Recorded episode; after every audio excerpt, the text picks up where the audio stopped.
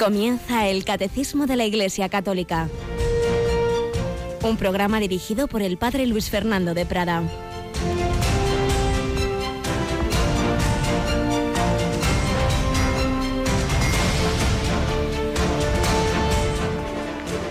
Alabados sean Jesús, María y José. Muy buenos días, esos días que todo cristiano empieza desde una certeza. Dios me ama, Dios te ama. En esa confianza iniciamos este nuevo día, un 16 de marzo, un miércoles en la semana que vamos a celebrar a San José. Lo invocamos muy especialmente, pedimos su intercesión para vivir bien estos días, esta quinta semana de Cuaresma. Él que no vivió la pasión, sin embargo se le anticipó, la vivió anticipadamente en aquellos tres días de búsqueda angustiosa de Jesús en el templo de Jerusalén. Al tercer día lo encontraron como al tercer día. Jesús resucitó y se apareció, sin ninguna duda, a su madre, la Virgen María. Seguimos avanzando en esta quinta semana de Cuaresma. Lo hacemos también en Radio María. Cristina, buenos días. Muy buenos días, padre. Bueno, Cristina, recordemos a nuestros oyentes que ya vamos a por el tercer día de nuestras tandas de ejercicios, que como siempre ya están teniendo mucho eco. Tandas de ejercicios, bueno, a las 4 de la mañana me ponéis a mí unas que puse hace unas charlas de hace años, ¿verdad? Sí. Y luego a las doce y media, ¿a quién tenemos? Pues tenemos al padre Jesús Silva, más conocido en Radio María por el programa Tus palabras, Señor, son espíritu y vida.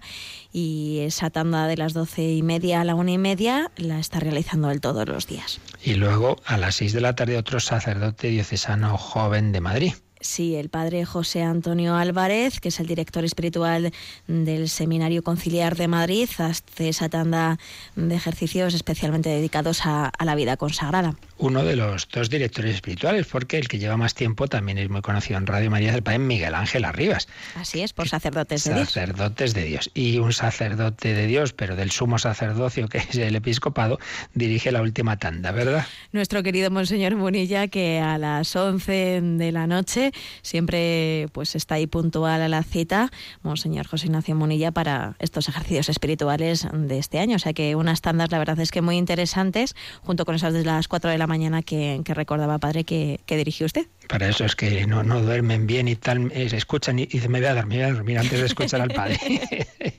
bueno, pues vamos adelante con nuestro programa que estamos terminando ya, esta parte de la Mariología, aprendiendo ojalá cosas que nos lleven a un mayor amor a la Virgen María. Vamos con nuestra edición de hoy a seguir conociendo a María, nuestra Madre, Reina y Señora.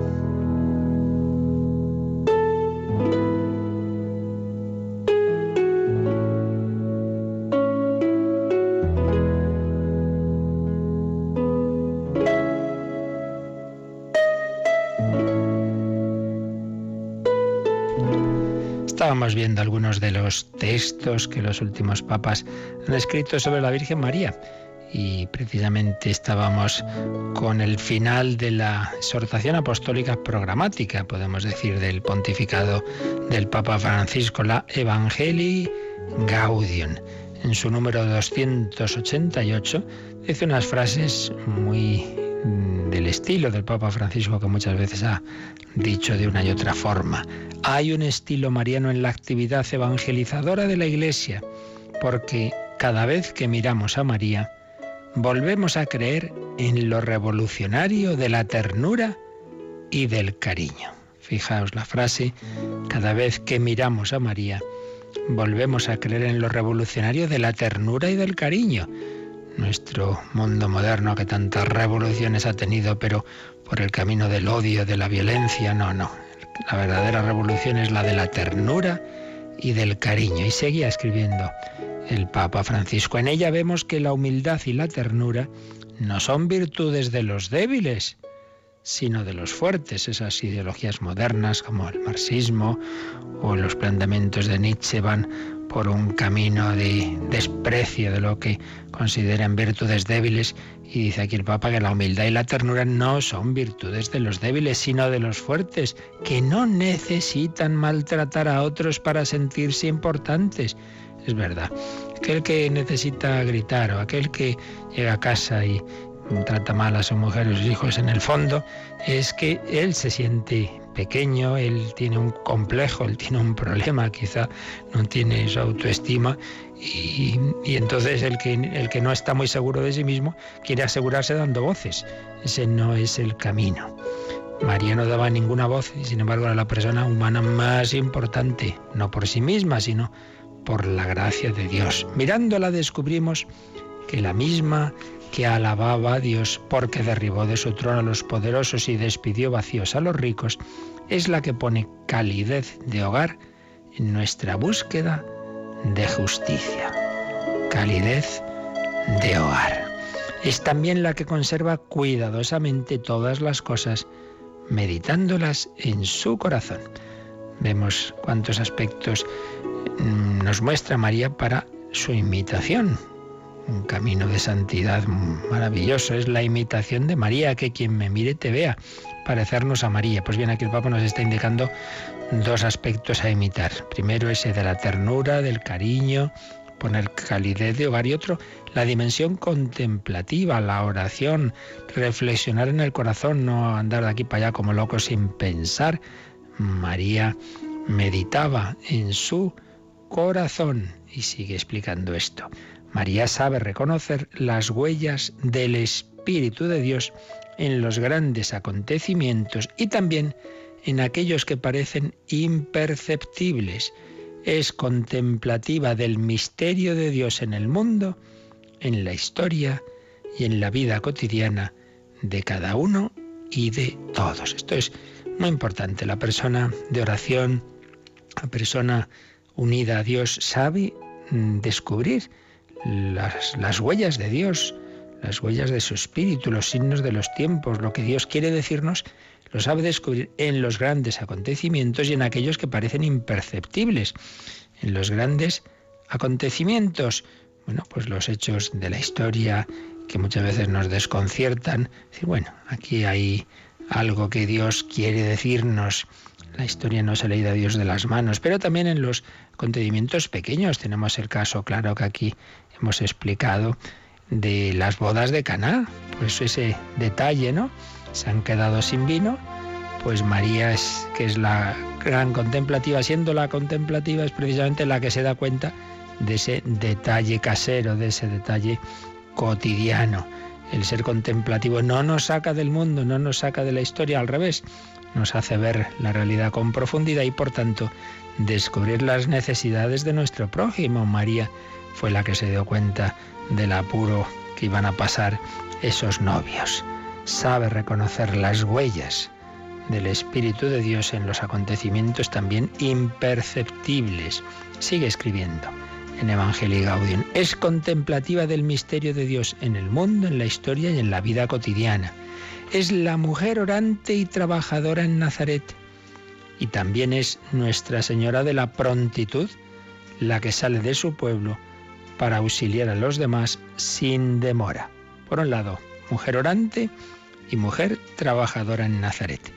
Modelo de tantas mujeres buenas de la historia, tantísimas mujeres que tanto han trabajado en su vida y trabajan y que sacan la fuerza de su oración. Tantas mujeres que han ido a esa misa tempranera y luego a trabajar en casa, en el campo, en cualquier sitio. La mujer orante y trabajadora de Nazaret es su modelo, pero es también Nuestra Señora de la Prontitud. ¿Por qué? Pues hace alusión a la visitación.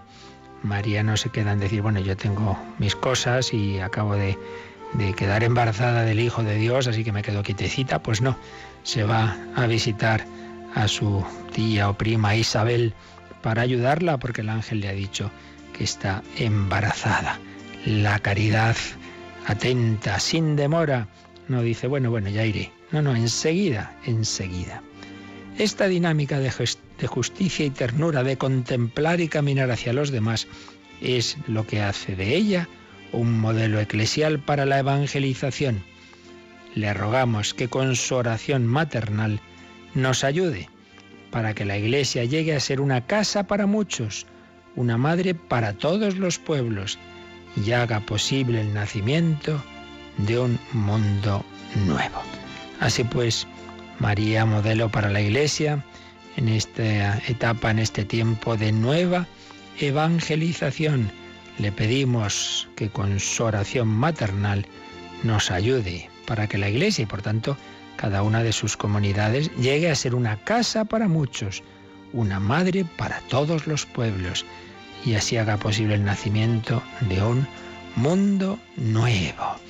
Pues así se lo pedimos a la Virgen María que nos ayude a tener esas actitudes, por un lado, contemplativas, pero por otro lado, de esa caridad, de esa ternura, de esa dimensión evangelizadora, con prisa, amar y anunciar a Dios a nuestros hermanos.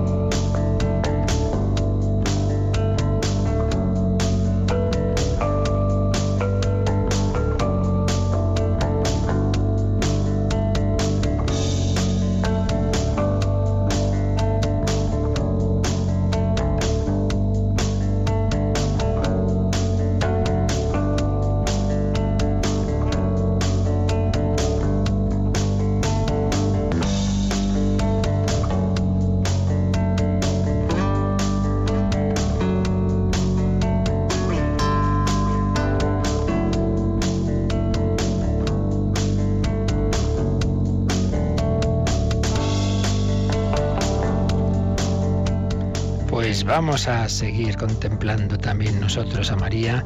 Mirándola nos irá pegando sus actitudes, se nos irá entrando en el alma y en el corazón esas virtudes de María, esa su dimensión contemplativa, esa su dimensión caritativa y evangelizadora. Simplemente saludando a Isabel le transmite ya el Espíritu Santo. No se trata al evangelizar de, echar ahí grandes discursos e intentar convencer a nadie, no, no. Se trata de transmitir una vida nueva desde el amor de Dios, desde la alegría de sabernos poseídos por Él, de vivir en su amistad, de vivir en su gracia, una vida nueva. Y de esto estábamos hablando ayer. Estamos en el último apartado de todo este tratadito de Mariología que nos ofrece aquí el catecismo, hablando eh, de la parte del credo de que Jesús nació de María Virgen, el último apartado sobre este, esta verdad, esta tercera verdad que aquí nos ha explicado el catecismo, la virginidad de María. María es inmaculada, María es Madre de Dios, María es Virgen,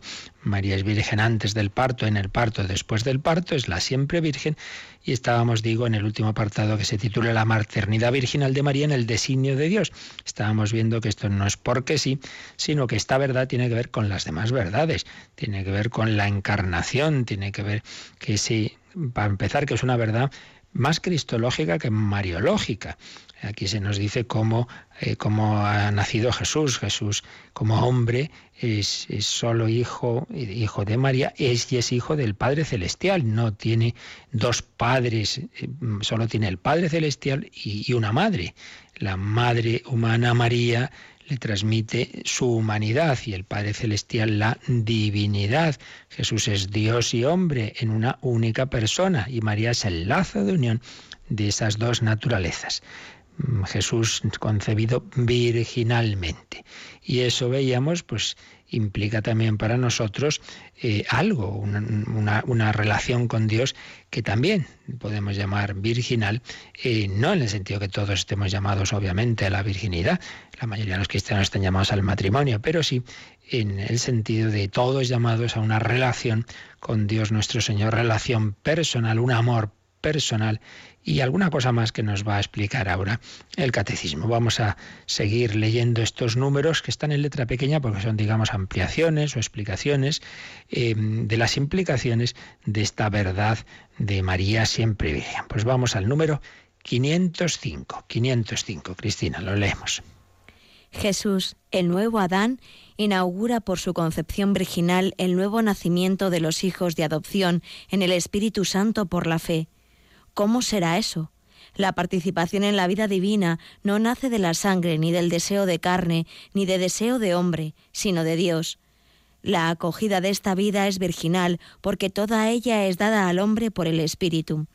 El sentido esponsal de la vocación humana con relación a Dios se lleva a cabo perfectamente en la maternidad virginal de María.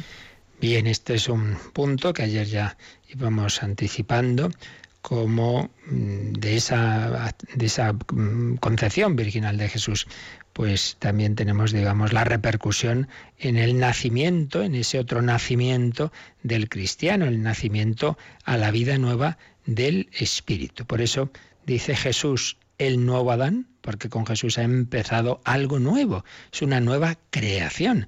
Por eso el Espíritu Santo que eh, dice al principio los primeros versículos del Génesis que aleteaba sobre las aguas para esa creación del mundo, pues ahora ese Espíritu Santo es el que va a poseer a María, es el que va a descender sobre ella y es el que va a concebir esa nueva creación que es esa humanidad del Hijo de Dios al hacerse hombre, una nueva creación, un nuevo Adán. Ese es el hombre verdadero ese es el que no sale estropeado, el que no se estropea, mejor dicho, por el pecado original, el nuevo Adán al que tenemos que mirar. Ese es el modelo de hombre.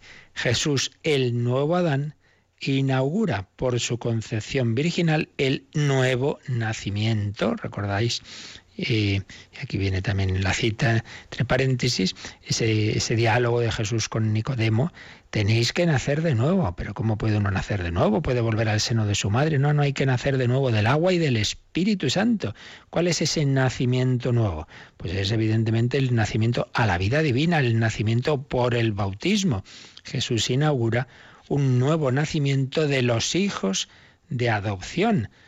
Nosotros somos hijos adoptivos, porque Jesús, digamos, nos mete en su corazón y entonces ahí estamos metidos en él y el Padre nos mira, nos ama con el mismo amor con que ama a su Hijo. En realidad, Dios solo tiene un hijo y María solo tiene un hijo, porque en ese hijo estamos todos metidos. Por eso Jesús le puede decir a María, ahí tienes a tu hijo, al mostrarle a Juan, ese soy yo, porque Juan ya se identifica conmigo porque por la Iglesia, por la vida de la Iglesia, por los sacramentos, entramos en el cuerpo místico de Cristo y podemos decir con San Pablo, ya no soy yo quien vive, es Cristo quien vive en mí. O el propio Jesús puede decirle a Saulo antes de su conversión, Saulo, Saulo, ¿por qué me persigues? Porque al perseguir a los cristianos me estás persiguiendo a mí porque ellos están unidos a mí. Por eso valoremos más el bautismo. Papá recuerda varias veces que si celebramos el cumpleaños, con más motivo debíamos buscar qué fecha fui bautizado y celebrarlo. Ayer renacido, ahí se me ha dado la vida divina. Si por la concepción humana he recibido la vida humana, la naturaleza humana, por el bautismo, por la gracia de Dios he recibido la participación en la vida divina que me ha hecho hijo, hijo en el hijo, hijo adoptivo. Jesús nace virginalmente, bueno, pues nosotros recibimos también del Espíritu Santo esa vida. No la recibimos por obra humana. Mm, Jesús no es fruto de una concepción humana de varón, es fruto de la acción del Espíritu Santo. Pues bien, nosotros recibimos la vida divina también por obra del Espíritu Santo. ¿Veis? Aquí está la analogía. Si Jesús ha, recibido, ha, sido concebido, no por obra de varón, no por acción humana, sino que es el gran regalo de Dios a la humanidad, también nosotros en nuestro bautismo recibimos ese regalo, ese regalo inmenso de la participación en la vida divina, que no nace de la sangre, ni de deseo de carne, ni de deseo de hombre, sino de Dios.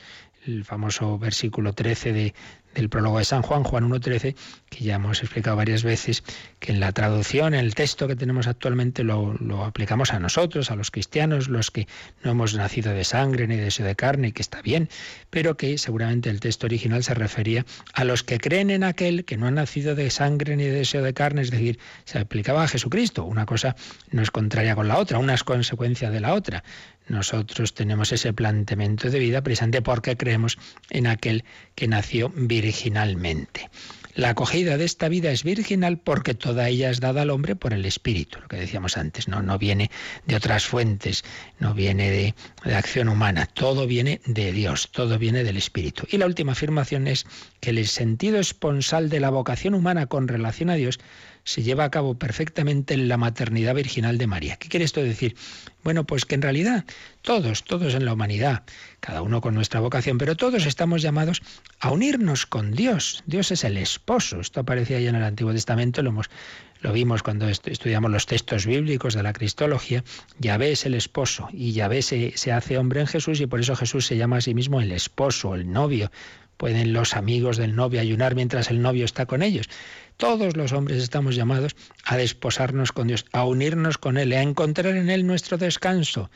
mi corazón está inquieto hasta que descanse en ti. Nos hiciste, Señor, para ti, nuestro corazón estará inquieto hasta que descanse en ti, escribe San Agustín, la famosísima frase de inicio de las confesiones. Pues eso es para todo hombre. Luego es verdad que algunos estamos llamados a vivirlo de una manera particular, en el celibato, en la virginidad, y otros de otra forma, pero en todo cristiano, también en el casado. En último término, el único esposo que va a llenar del todo el corazón y que va a estar eternamente en esa relación con cada uno es Jesucristo. Es el Dios hecho hombre para unirse con cada hombre. Por eso todos, en último término, estamos llamados a ese, a ese desposorio. Por eso el progreso de la vida mística, la última etapa en las moradas de Santa Teresa es precisamente el desposorio, el matrimonio espiritual Repito, esto no es solo para monjitas místicas, no, no, esto es para todo el mundo. Sentido esponsal de la vocación humana con relación a Dios. Bueno, pues ¿quién ha vivido esto mejor que María? Evidentemente, María desde, desde, desde siempre en su corazón se siente invitada, llamada por una gracia fortísima que tiene desde su concepción a unirse con Dios y por eso cuando el ángel le dice que va a ser madre, claro, dice, entonces tengo que unirme con un varón, pero ¿cómo será eso? Si, si yo no quiero conocer varón, en el sentido sexual, no, no, tranquila, será el Espíritu Santo que vendrá sobre ti. Es fruto, el Jesucristo no es fruto de un amor humano, sino de un amor divino, del amor virginal de María. Pues bien, esto cada uno en nuestra situación y vocación tenemos de alguna manera que vivirlo también nosotros, recibir ese don del Espíritu Santo y vivir esa relación esponsal con Jesucristo. La vida nueva, la vida nueva del Espíritu que nos da el Señor, que nos lo da eh, ordinariamente a través del, del bautismo. Precisamente, Cristina, aquí este número del Catecismo, el 505, tiene un número marginal, el 1265, que nos habla, nos lleva a la parte del catecismo de los sacramentos, nos, concretamente del bautismo. Así que vamos a leer este número 1265. El bautismo no solamente purifica de todos los pecados, hace también mm, del neófito una nueva criatura, un hijo adoptivo de Dios, que ha sido hecho partícipe de la naturaleza divina, miembro de Cristo, coheredero con Él y templo del Espíritu Santo. Pues no está nada mal. Por eso cuando lamentablemente hoy día se va perdiendo la fe y no se bautiza tantos niños, fijaos la de cosas que de las que se les priva, lo que se recibe en el bautismo, que hace del neófito una nueva criatura, un hijo adoptivo de Dios, partícipe de la naturaleza divina. Ahí es nada. Es como si a un, pobrecito dice, mira, pues te, te metemos en esta familia noble de estos reyes, no sé qué, no, no, mucho más te metemos en la familia de Dios, miembro de Cristo, coheredero con Él. Una vez que ya eres hijo, pues tienes derecho a heredar. ¿Y heredar qué? Pues la vida divina, nuestro futuro es Dios, la vida eterna. Pues no está mal. Y templo del Espíritu Santo. Menudo negocio es el bautismo. Los padres entran con, un, con una persona y salen con cuatro, porque en ese niño luego van el Padre, el Hijo y el Espíritu Santo, y con una herencia pues asombrosa, la vida eterna. Ah, pues no, que ya cuando él sea mayor, hombre, y eso no lo dicen para otras cosas, no le no, primero no le preguntan si quiere la vida humana, eso no. Se le trae al mundo sin preguntarle. Hombre, pues se le puede dar la vida humana, digo yo que se le podrá dar la vida divina, ¿no? Que luego no quiere la vida humana, ya se suicidará. pues si no quiere la vida divina, pues ya dejará la vida espiritual y ya renegará si quiere lamentablemente, pero libremente lo hará de la fe. Tampoco le van a preguntar qué nombre, se lo ponen, ni le van a preguntar si quiere comer, ni le van a preguntar si quiere estudiar, le van a llevar al colegio. Todas las cosas que los padres creen que son buenas se las dan al hijo, hombre. Pues entonces, si es buena, vaya que si lo es, la vida divina dásela, que luego no la quiere. Mm, tiempo tendrá para renunciar a ella. Nos perdemos todo esto en, en, estos tiempos en que se va perdiendo la fe, en cómo Dios actúa a través de los sacramentos. Pues bien, tenemos aquí María, su unión con Dios, su desposorio con el Señor, su maternidad virginal, es modelo de la vida del cristiano, llamados a unirnos con Él, a recibir el don de Dios y a ser fecundos espiritualmente, porque cuanto más unidos estemos con Dios, más bien haremos a nuestro alrededor, según la vocación que Dios nos haya dado. Esto es el número 505. Vamos al siguiente, el 506 nos sigue el catecismo dando vueltas a las implicaciones de esta verdad de la virginidad de María. María siempre virgen. 506, a ver cómo nos lo explica. María es virgen porque su virginidad es el signo de su fe no adulterada por duda alguna y de su entrega total a la voluntad de Dios. Su fe es la que le hace llegar a ser la madre del Salvador, más bienaventurada es María al recibir a Cristo por la fe que al concebir en su seno la carne de Cristo. Así que aquí lo que hace es relacionar esta verdad, este dogma de la virginidad, con la fe de María. Bienaventurada tú que has creído, eh, le dirá Isabel al recibirla en su visitación. Bienaventurada tú que has creído. Y entonces nos dice el catecismo que esa virginidad de María es el signo de su fe, desde luego, porque María cree al ángel, María no duda cuando dice cómo será eso, pues no conozco ahora, no es duda, sino eh, lo que decíamos antes, ¿no? Que María lo que no sabe es qué tiene que hacer. Si ella se sentía llamada a la virginidad y ahora le dicen que tiene que ser madre, dice, entonces ¿qué tengo que hacer? No, no, tranquila, pues lo mismo. Esto será por obra del Espíritu Santo, pero ella no duda de que eso se pueda hacer, se contrapone, ya lo vimos en su momento, pues lo que las dudas que ese sí que no cree de Zacarías cuando le dice que su mujer Isabel, anciana y estéril, va a concebir un hijo, pues no lo cree. Y en cambio María sí lo cree. María es, es la gran creyente. Entonces esa virginidad, ese esa entrega total de, su cuerpo, de su corazón a Dios, pues empieza ante todo por la entrega de su alma, de su mente, de su mente. Por eso se nos ha puesto aquí una cita famosa de San Agustín, más bienaventurada es María al recibir a Cristo por la fe que al concebir en su seno la carne de Cristo. Es decir, que María, en primer lugar, es en su alma, es, es, en su mente, es ahí donde se abre a Dios, donde se abre a Dios antes que en su propio cuerpo, que su propia carne. Y en ese sentido, pues también todos nosotros naturalmente estamos llamados a imitarla, a dejar que Cristo entre en nuestro ser, a fiarnos de Dios, a abrir nuestra, nuestra mente. ¿Qué es la fe? Pues pensar como Dios piensa. Cuando Jesús regaña a San Pedro, aparta de mí, Satanás, porque no piensas como Dios, sino como los hombres. Bueno, pues la fe es pensar como Dios. ¿Pero cómo? Porque yo entiendo las cosas, no, porque me fío. Digo, es como el, niño pequeño que está ahí en, asistiendo a un desfile donde hay mucha gente y de, la mano de su padre, el niño es pequeño y no ve, y el padre, eh, porque claro, es, bajito y delante tiene gente, y el padre le cuenta, le cuenta lo, lo, que está viendo. Pero también el padre puede cogerlo, subirlo en brazos, ¿verdad? O subírselo a los hombros y entonces ya el niño ve todo. Bueno, pues el hombre no ve, tiene que fiarse de Dios y Dios entonces le eleva y le hace ver la realidad con profundidad, pero no por sus fuerzas, sino por esa gracia de Dios que nos ilumina y que nos da, nos da esa visión divina, que obviamente pues es mucho más verdadera y profunda que en la nuestra humana. María se fía, María tiene fe.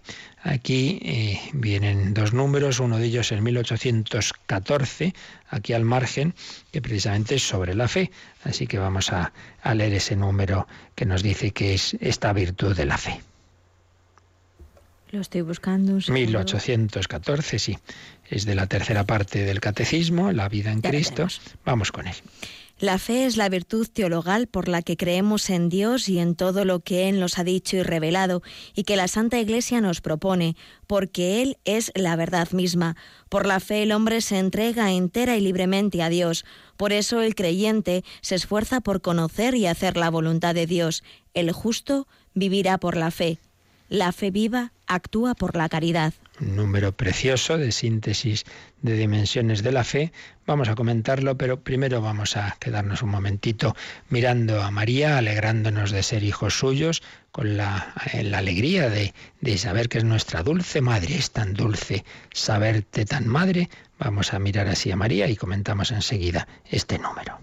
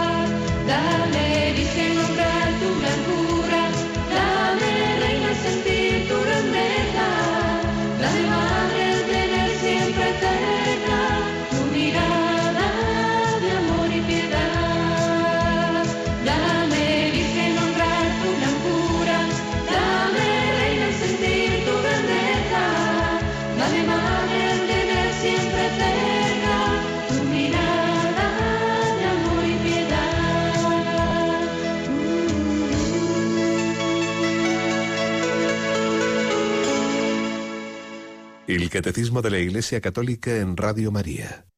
Dame, Madre, sentir tu grandeza, tu dulzura, tu amor. La fe. María, modelo de fe. ¿Y qué es la fe? Pues nos lo ha dicho este número 1814, es una virtud teologal. Recordemos que hay virtudes humanas, virtudes que uno puede adquirir por el esfuerzo, por el ejercicio, pero hay virtudes teologales, que solamente las podemos tener por don de Dios, virtudes teologales que nos unen directamente con Dios. Naturalmente esto se verá en su, en su sitio correspondiente del, del, del catecismo, pero bueno, aquí decimos dos palabras, virtud teologal por la que creemos en Dios y en lo que Él nos ha dicho y revelado. Y, que, que, nos lo ha, la plenitud de esa revelación de Dios está en Cristo y Cristo a su vez nos lo transmite por la Iglesia. Por eso creemos lo que la Iglesia nos enseña, porque no enseña por sus propias cosas, sino lo que viene de arriba, lo que viene de Dios. Pero lo que aquí nos interesa más en relación con la Virgen María es lo que dice de que por la fe el hombre se entrega entera y libremente a Dios. O sea, la fe no es creer cosas, sino el entregarme a una persona. Claro, yo me fío de esta persona, me entrego a ella, bueno, a fin de cuentas que es el matrimonio, yo me fío de ti, tú te fías de mí, nos prometemos esa mutua fidelidad, nos fiamos, esos anillos como signo, todo eso, muy bien, entonces, si yo me fío de ti y luego tú vienes y me cuentas algo, pues lo creo. Si no, no, no, es una mentirosa, es un mentiroso, hombre, pues sí que vaya confianza que tienes en tu, en tu esposo, en tu esposa, pues por la fe nos fiamos de Dios.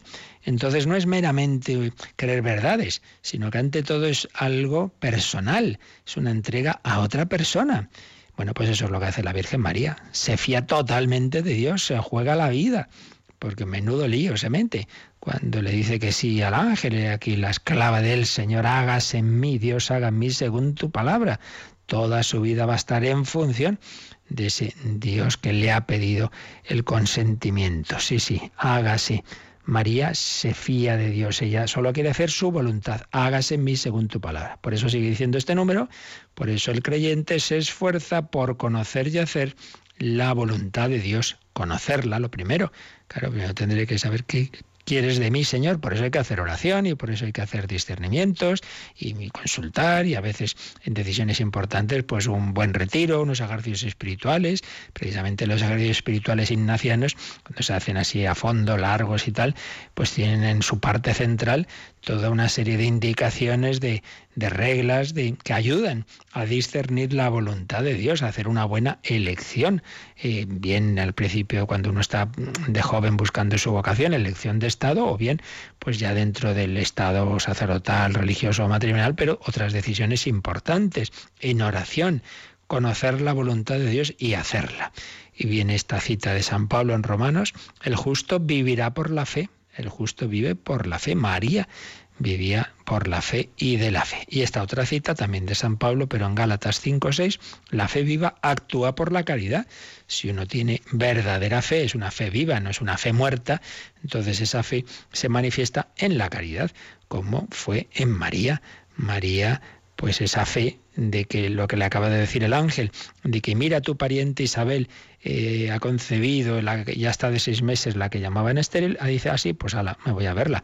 La fe se convierte en ella en caridad, la caridad operativa de María. Y al ir a visitar a Isabel se encuentra la, recibo con esas palabras que antes, que antes comentábamos, ¿no? Bienaventurada tú que has creído. Por eso, eh, la fe lleva a María a ser colaboradora de Dios. Esto también es muy bonito.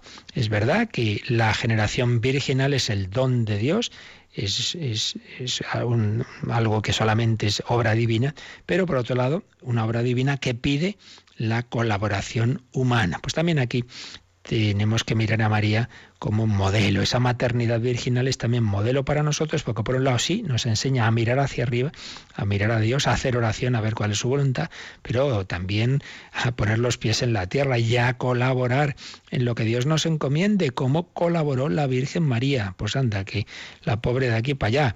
Ahora vamos a Belén y ahora corriendo a Egipto y luego pues volvemos y Nazaret y las bodas de Caná y, y que empiezo a oír que a Jesús le persiguen y, y al final ahí al pie de la cruz y luego con los apóstoles.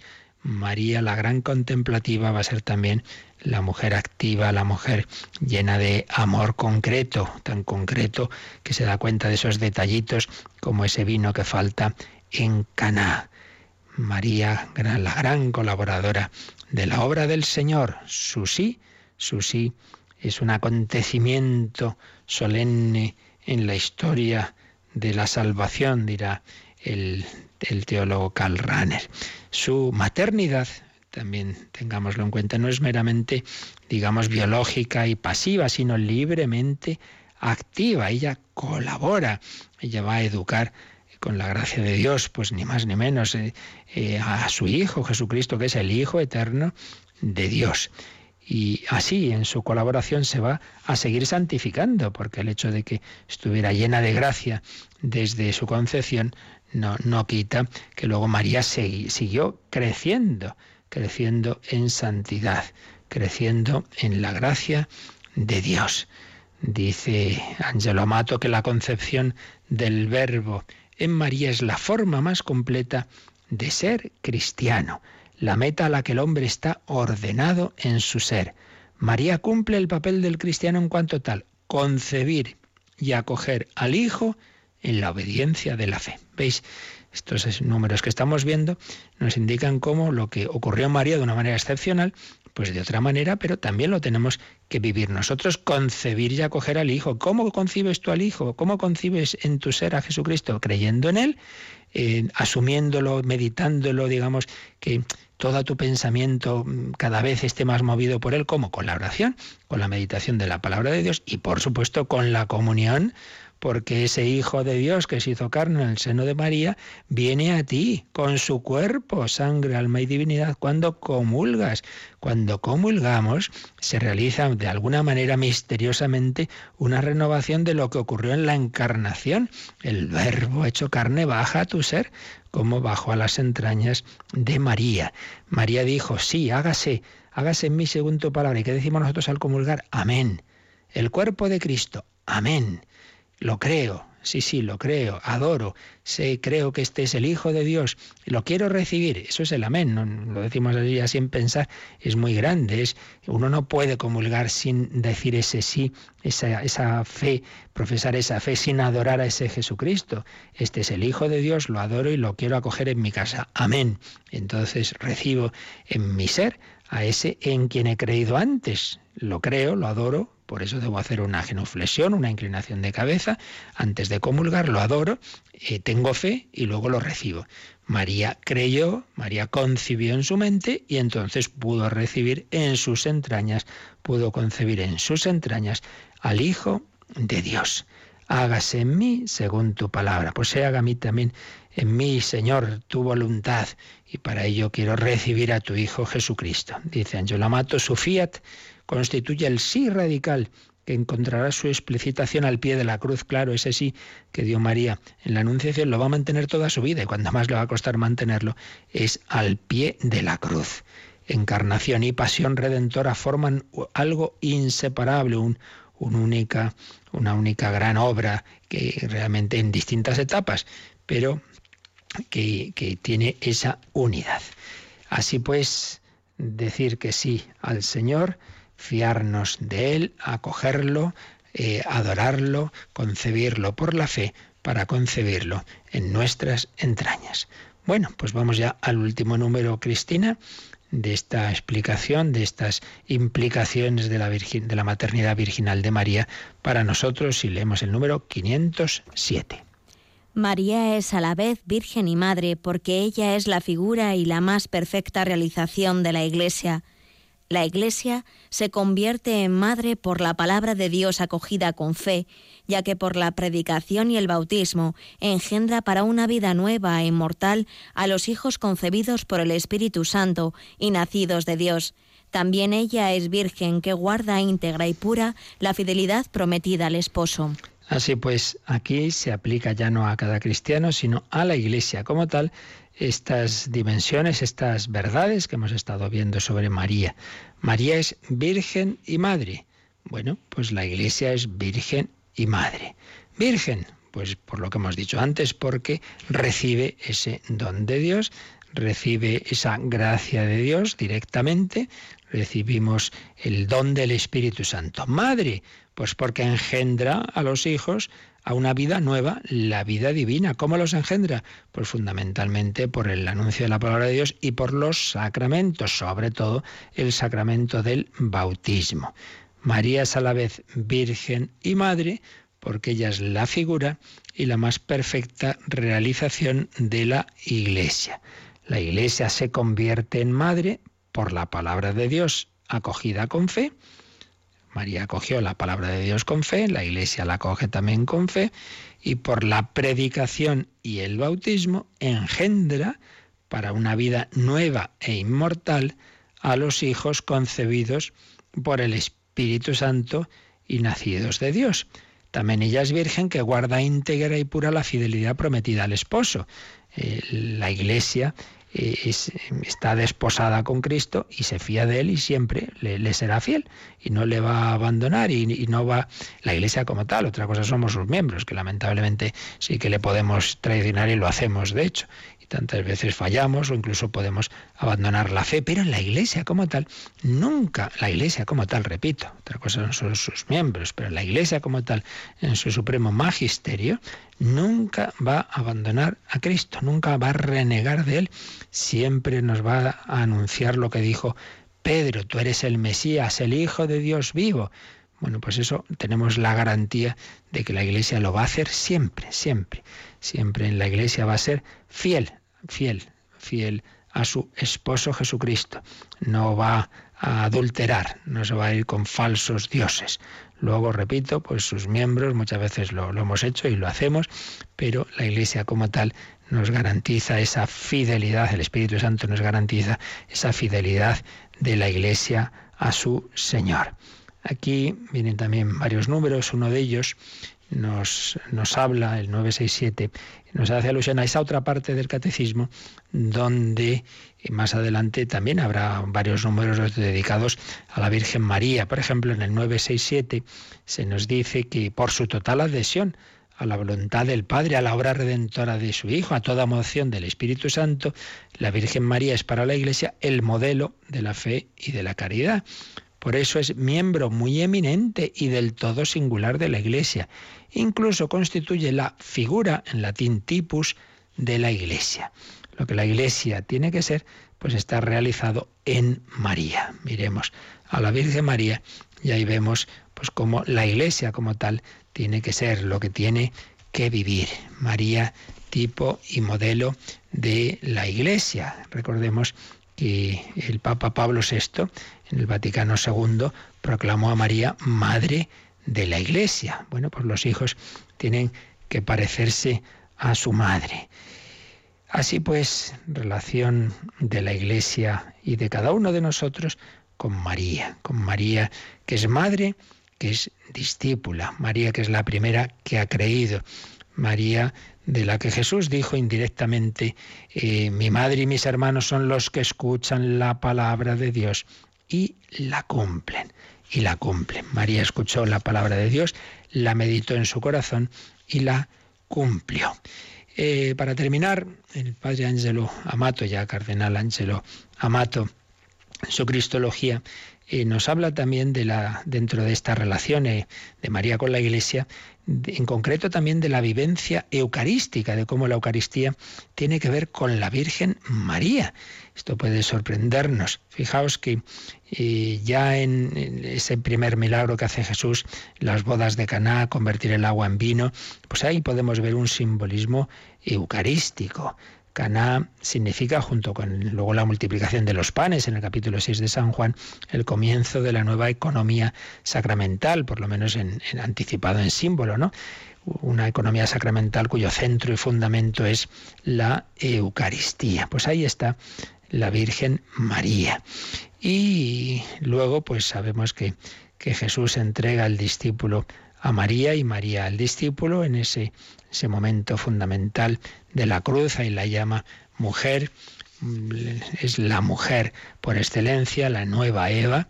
Bueno, pues en todo este Evangelio de San Juan es muy importante la Eucaristía. La Eucaristía en este Evangelio eh, se sitúa en, ese, en el movimiento de la encarnación del Verbo, que nos ha anunciado ya en el prólogo. Y si la carne de Jesús, el Hijo de Dios hecho hombre, es el sacramento de la presencia de Dios y el alimento para la vida eterna, ese cuerpo eucarístico es el pan de la vida y la carne entregada por amor.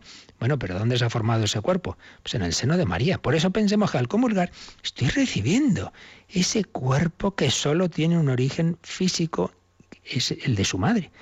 Jesús no es hijo biológico de un varón, solo de María. El cuerpo de Cristo, podríamos decir, es también el cuerpo de María, entendámoslo.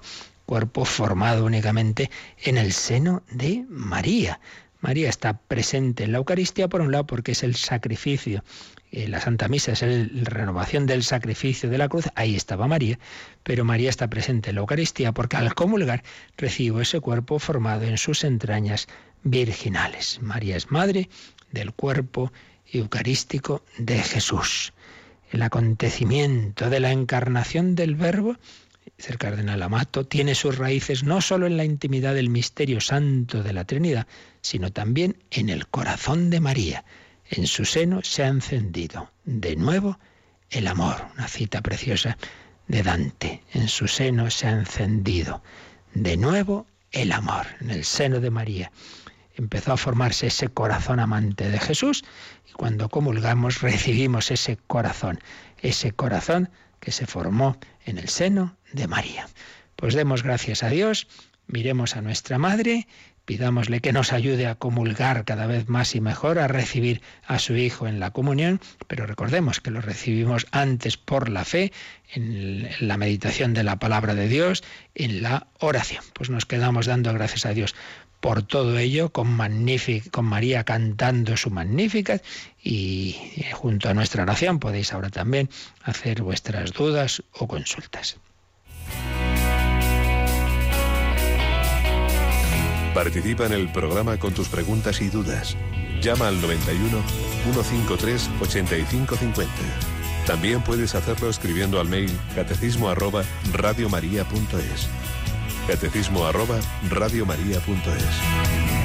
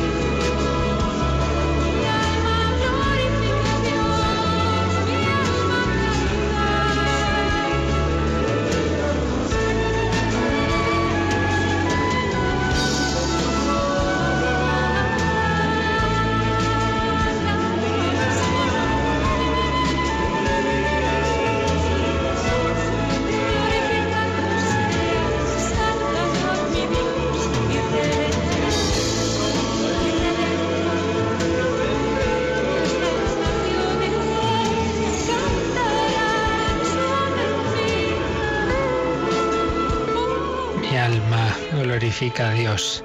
Demos gracias al Señor que ha hecho obras grandes en María y las quiere hacer también en nosotros si nos fiáramos, decía San Ignacio de Loyola en una carta, parece que a San Francisco de Borja, no somos conscientes de lo que Dios podría hacer en nosotros si le dejáramos, si le dejáramos. Si tú le dejas, qué bien lo hará, dice un cántico de las carmelitas descalzas, hilo por hilo tejiendo va. Si tú le dejas, qué bien lo hará. María se dejó hacer, he aquí la esclava del Señor y Dios hizo maravillas en ella. Nosotros no nos acabamos de fiar, no tenemos tanta fe eh, como para decir que sí o lo que tú quieras, Dios mío, y a saber, a saber si me va a venir ahí el Señor, le das un dedo, te coge el brazo y luego te viene un cáncer y luego no sé qué, y ya nuestra imaginación se dispara, no nos fiamos del Señor. Me escribía eh, Ramón, que de vez en cuando manda algún correo que me oyó el otro día decir algo de que a veces convertimos la fe en ideología y dice, ay, no sé si esto no me pasará a mí. Yo veo que Ramón a veces se tiende a, un poquito así eh, al escrúpulo y bueno, lo digo claro, no a nivel personal, sino para todos, que cuando eh, a veces leemos o oímos algo y tendemos enseguida a pensar esto me pasa a mí, hay que tener cuidado, todos tenemos algo de, de todas las cosas, a todos nos puede pasar, pero no hay que obsesionarse por ello. Pero por eso es importante, sobre todo si uno tiende un poquito a hacerse esos líos, el tener un confesor fijo, un director espiritual con quien hablar esas cosas. simplemente decía pues que la fe es una relación personal, relación personal con Dios, y luego de esa relación personal, como hemos comentado hoy, viene el que yo me fío de lo que Él me dice. En cambio, la ideología son eso, ideas, ideas, uno tiene un esquema ideológico y sin esa relación personal eh, de, hijo con Dios Padre, de amigo de Jesucristo, eh, hijo de María, etcétera, sin esa relación, pues simplemente el creer cosas. Y entonces, pues al final acabaría siendo la fe, pues como cualquier ideología política o, filosófica. No, no. La fe ante todo es esa relación personal. Entonces se tiene que manifestar en la oración y en la comprensión. Eh, pero repito, no, no nos armemos líos de enseguida cualquier cosa, ah, esto me pasa a mí, ¿verdad? Como cuando en algunos libros de psicología suelen decir, bueno, al leer esto, cuidado, que hay gente que enseguida cree que todas estas cosas le pasan, le pasan a ellos. es la, recordamos esa conveniencia de un buen consultor o director espiritual. Cristina, ¿alguna llamadita por ahí? Tenemos dos comentarios. El primero de ellos es de ayer, de Reyes, que cuenta que ha tenido la peor racha de su vida a nivel espiritual, pero gracias a las charlas de Radio María, pues ha seguido en la brecha. Una nota de agradecimiento por las charlas. Pues gracias a ella también por compartir. Y la segunda es de María del Carmen de Sevilla sobre algo que bueno pues escuchó de una pregunta en Radio María y ella quería comentar que no entiende por qué en la religión, cuando la eligen los niños en los colegios, no se enseña propiamente doctrina católica, sino que enseña pues más bien otro tipo de enseñanza religiosa en el sentido de pues más educativa, cultural y no se enseña lo mismo que en la catequesis, que no entiende por qué hay esa diferenciación, porque muchas veces los niños salen de clase de religión y no saben qué es la parusía, que van a resucitar, ciertas cosas que se dan en catequesis y que no se dan en religión y que bueno, pues no entiende por qué no, no se dan en los colegios ese tipo de, doctrina. Bueno, no se darán en algunos colegios. Vamos, yo creo que en lo que pregunta eh, esto que me acabas de indicar, yo distinguiría dos cosas. Una cosa que la expliqué también hace unos días, es que hay una, hay una diferencia entre clase de religión y catequesis, pero en el sentido de que, hombre, la clase de religión es así que se queda más en la parte doctrinal, mientras que la catequesis no solo es doctrina, la catequesis tiene que llevar a la oración, a la experiencia. Entonces, si en la catequesis pues vamos a la capilla y rezamos, tal, en la clase de religión, en principio no, en principio podría ir a clase de religión incluso un no católico para conocer la religión católica. Entonces, en ese sentido sí hay una diferencia. Pero en el sentido que está diciendo, eso ya es que está mal dada la clase de religión. Si resulta que una clase de religión no se entera de las verdades fundamentales de la fe, pues desde luego eso está mal hecho. Pero, pero eso ya no lo apliquemos a la clase de religión en general, pues será será que por desgracia en algún sitio, o en bastantes me temo, pero, pero siempre sería, digamos, un defecto, no algo que en sí mismo tenga que ser así, pues no se da la clase de religión como se debe, pero desde luego sí que hay sitios donde los chicos se les explican todas las verdades de la fe.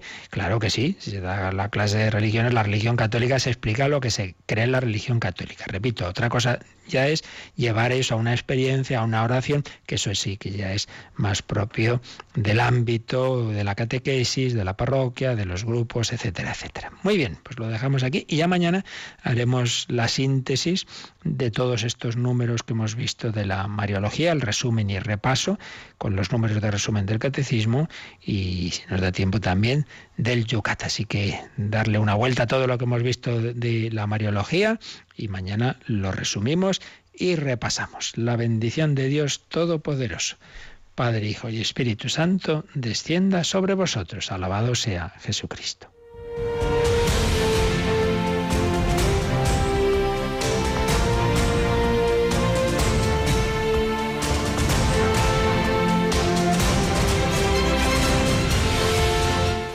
Han escuchado en Radio María el Catecismo de la Iglesia Católica un programa dirigido por el Padre Luis Fernando de Prada.